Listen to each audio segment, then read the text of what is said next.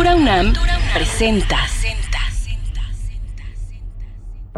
No se trata de cuánto cambió nuestra vida por la pandemia. Se trata de cuánto podemos cambiarla a pesar de ella. Cubrebocas hechos en casa. Teatro a la distancia. Talleres online. Prevención de enfermedades. ¿Qué puede esperar de nosotros el futuro contingente? Prototipos para navegar. Prototipos para navegar. Un podcast de la Cátedra Extraordinaria Max Aub, Transdisciplina en Arte y Tecnología. Prototipos para navegar. Con Tania Aedo.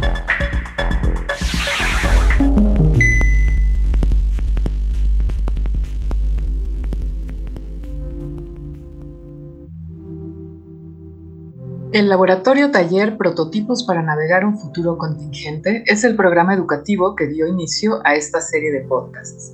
Durante cinco meses, un grupo de 20 estudiantes y siete tutores invitados reflexionaron acerca de la relación entre complejidad y contingencia, los modos de existencia naturotécnicos, las materialidades terrestres, las relaciones ecosistémicas entre suelos y cielos, la observación sensible y los oficios como material para pensar la crisis civilizatoria actual.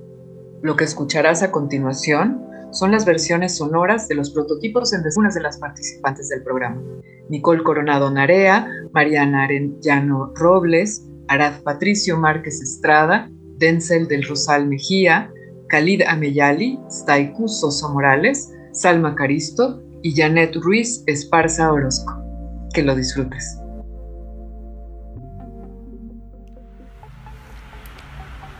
Nunca me había detenido a pensar en las dimensiones de mi habitación. Un cuarto de 3x3 ahora interrumpido. Un agujero en el tumbado. Todas las noches un gato se pasea por mi pieza.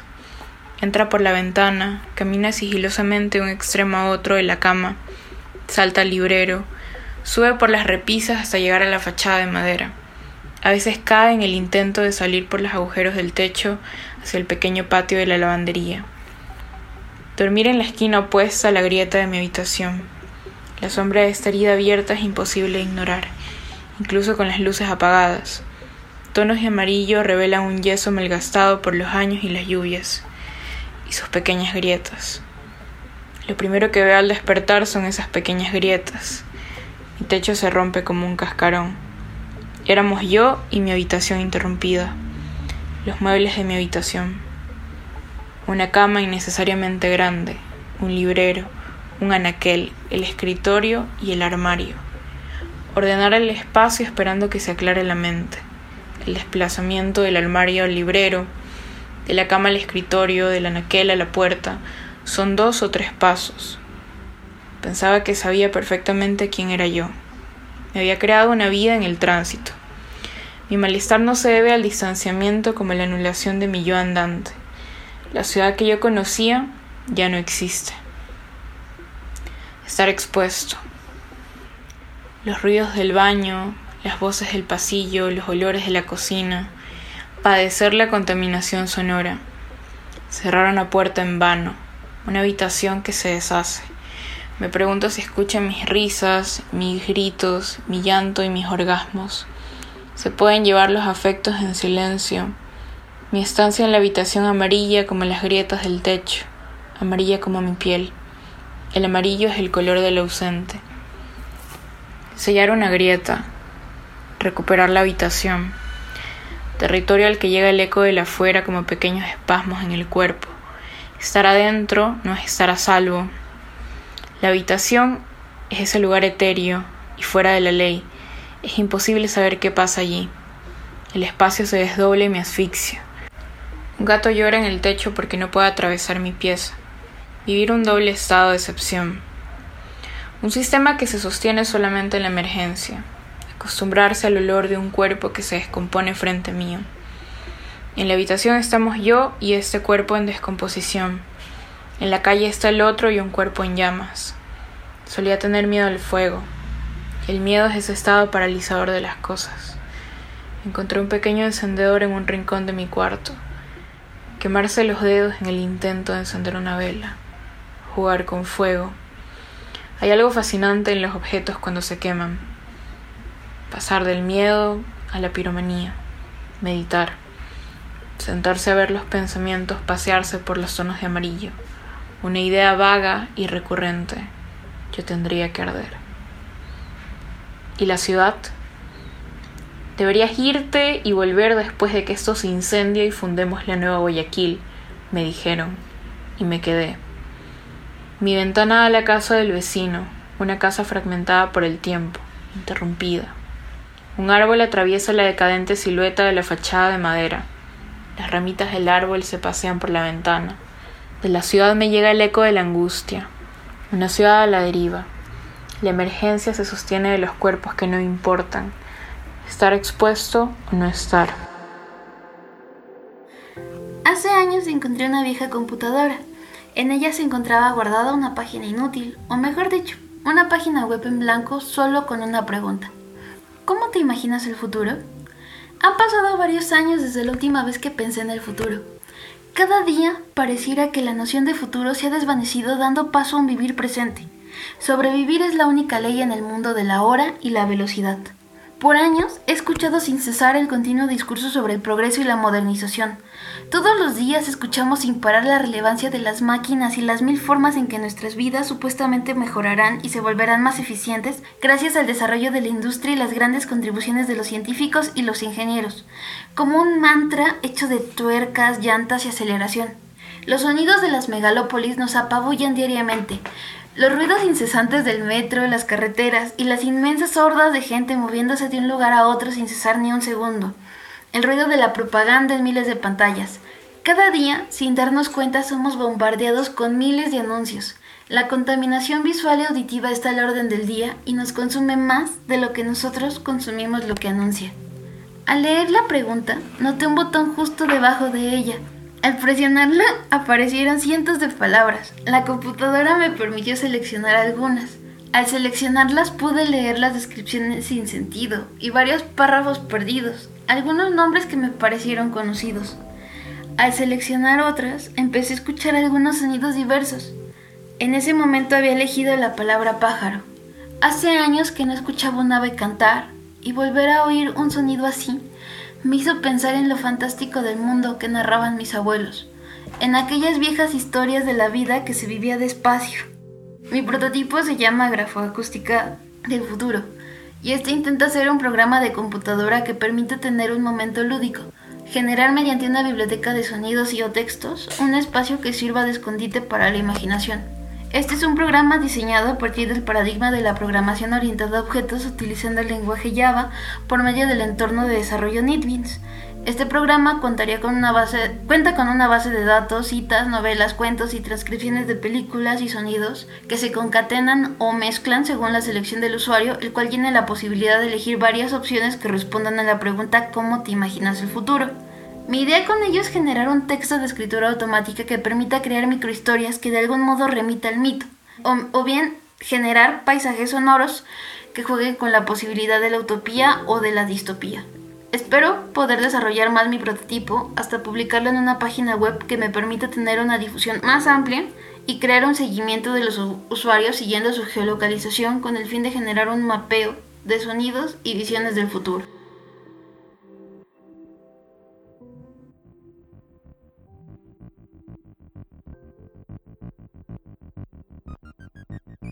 Las ciudades, lamentablemente, no fueron diseñadas para nosotros. Fueron hechas para satisfacer un modelo económico capitalista, haciendo de las personas en solo engranajes para este. Y junto al neoliberalismo se han encargado de desmantelar la cohesión de las comunidades, así como con sus redes de apoyo, atomizando al individuo, dejándolo incapaz de organizarse y a su vez obteniendo una ciudad inhóspita para las personas que incentiva una serie de comportamientos insostenibles. El paradigma de la organización de las ciudades está cambiando. Se ha convertido en un imperante para la sostenibilidad de la vida en las urbes. Sin embargo, algo que he notado en mi ciudad natal es que la asimilación de esta ambición se ha visto algo entorpecida, ya que la misma comunidad no logra aterrizar en su día a día estos conceptos abstractos de cómo es que deben de ser las ciudades y cómo se beneficiarían ellos al seguir esta visión, dando como resultado que varios proyectos urbanos que van bajo este paradigma no se ven concretados o que estén muy desconectados de la realidad de la gente que habita las ciudades. Y una de las causas que logré identificar fue que esta desconexión entre la población civil y las instituciones encargadas de esta materia no se logran presentar de manera efectiva los proyectos e iniciativas, provocando que las personas no encuentren sentido a este nuevo paradigma de cómo deben de ser las ciudades. Y es por ello que mi prototipo estaría orientado a resolver esta desconexión entre las mismas instituciones de urbanística y la población. Es así tomando en cuenta también la tendencia tecnológica actualmente que esta solución vendría a través de una plataforma que permita visualizar y presentar los distintos proyectos e iniciativas de urbanismo en la localidad. Esto de la mano de tecnologías como la realidad aumentada, demostrando a través de muchos estudios que la utilización de este tipo de tecnologías inmersa incentiva a la población a participar de manera más activa. Las ciudades son para los ciudadanos y merecemos que ésta sea habitable para nosotros, organizadas de manera democrática e incluyente. Al final nos beneficiamos todos, y es por ello que se necesita de la colaboración de todos los agentes involucrados, gubernamentales y civiles. Es la ciudad que merecemos, no exigimos más.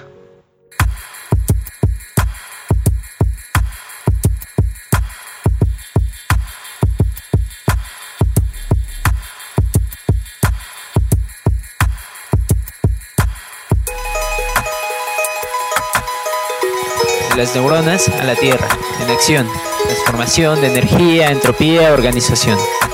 Tierra viva, organismos vivos, interacción, flujos, complejos, en el intercambio de energía cuando comemos, de la tierra a mi lengua, mi mandíbula, mis dientes devorando comida, los minerales en mis células corporizados de la tierra, lagos de sal, ópalos, jade, las rocas descompuestas por las plantas,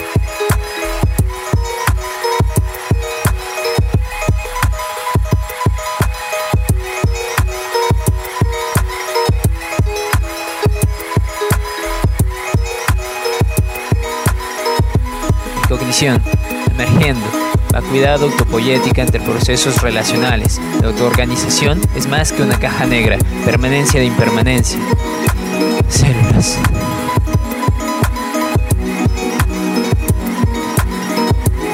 Emociones emergiendo en mi cuerpo, mis órganos viscerales, en la descomposición de mi comida en el exterior de mi mandíbula, más allá de mis límites, la unidad de mi comida, mi estómago, mis intestinos extrayendo nutrientes, comiendo bien, produzco triptofano para producir serotonina.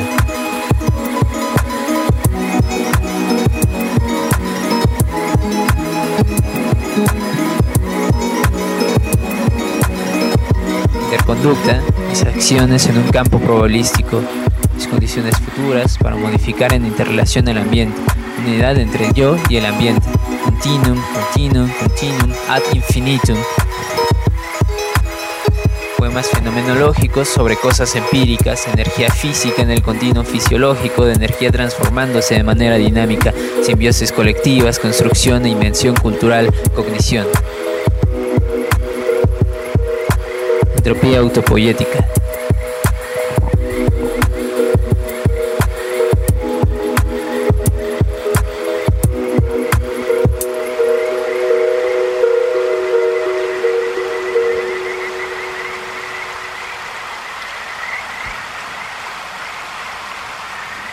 ¿Cómo hackeamos la ciudad? Habitar un entorno tan hostil como lo son las ciudades pudiera parecer extraño, difícil y poco amigable. Es muy intimidante. Cada vez, además, somos más distantes entre nosotros, debido a los dispositivos electrónicos, la amplia necesidad de consumirlo todo, entre otras cosas. Pero la pregunta central sería, ¿podemos imaginar un futuro donde no tengamos que comer sabritas? El proyecto de hackear la ciudad consiste en realizar mapeos que permitan conocer otras formas de habitar la ciudad, incluso con ciertas costumbres que podían ser condicionadas por el entorno urbano en el Antropoceno. Partiendo de esto, surge nuestro primer mapeo, llamado Ya no quiero comer sabritas, que muestra una alternativa para ejercer una práctica que está tan presente en nuestros imaginarios como lo es comer papitas fritas o chips. Esto de forma que pueda, que pueda generar una conexión con personas, sentires y sabores. El mapeo incluirá puestos donde las papas se realizan de forma casera, frescas y con opciones menos invasivas para nuestros estómagos como lo son las salsas caseras y tal vez menos cadenas de producción para acercarnos. Dicho mapeo se presentará por medio de un sitio web al que daremos difusión por medio de pegas en la calle para poder involucrar a gente de la zona. No es una respuesta, es más bien una primera pregunta para buscar alternativas que nos permitan explorar estos espacios desprovistos de colectividad aparente. Si podemos reunirnos a compartir dónde comer buenas papas, podemos juntarnos a imaginar futuros distintos. Mi nombre es Staiku y me dedico a la gráfica desde hace algunos años. Partiendo un poco de ideas irónicas, es como me he permitido imaginar un futuro donde cada vez sea menos posible tener que comer sabritas. Me muevo al compás de las olas del mar. Mis pasos serpenteantes me ayudan a averiguar qué está pasando a mi alrededor. Mi piel, con sus pigmentos como élitros de una catarina, se mimetiza con la begonia. Y mi pelaje siente los susurros del viento. Mis sentidos me permiten escuchar a las especies compañeras, cuyas voces resuenan en mi interior como un abrazo infinito que acuerpa mis recuerdos, mis sueños, mis anhelos, salvaje y simbiótico nosotros. Eso es lo que soy. Un cuerpo colectivo como cualquier otro ser. Un cuerpo colectivo como cualquier otro ser. Hola, ¿cómo estás? Mi nombre es Janet. Hoy te voy a hablar de mi proyecto. Pero antes me gustaría que si te es posible, que cerraras tus ojos y te imaginaras caminando por las calles. Y de pronto escuchas un ruido. ¡Shum! Diciendo, ¡Cuidado! ¡No puedo frenar! Volteas atrás y ves una cosa grande, que va a gran velocidad hacia ti. Te quitas del camino rápidamente. Después de unos segundos, lo observas con extrañez cuando se va alejando y notas que sus pies no tocan el suelo. Y te comienzas a preguntar, ¿qué era eso? ¿Qué fue lo que acabo de ver? ¿Será que estoy en alguna película? ¿O el futuro? pues eso es lo que yo quiero crear, unos patines levitadores. Ya se han intentado crear diversos aparatos que desafían la gravedad. Existen dos grandes ideas con base en magnetismo. La primera que se desarrolló no se podía decidir la dirección o velocidad con la que iba y esto provocaba en ciertos momentos girar en su propio eje, como estar adentro de una licuadora. La segunda idea fue muy parecida, pero esta tenía dirección, ya que en donde circulaba contenía corrientes eléctricas que hacían mover los objetos hacia la dirección establecida, como el tren bala que se está creando. Estas dos ideas necesitan una superficie de metal por donde transitar, pero propongo un nuevo paradigma. Si solo se necesitara la huella de tu pie y que ésta se moviera a tu ritmo, sería una idea un tanto alocada. Y esto solucionaría los problemas anteriores y abriendo más posibilidades. Este proyecto aún no está terminado y le falta tiempo para desarrollarse y completarse. Pero llegamos a un momento en que podemos conquistar el sueño de volar y traer la ficción a la realidad.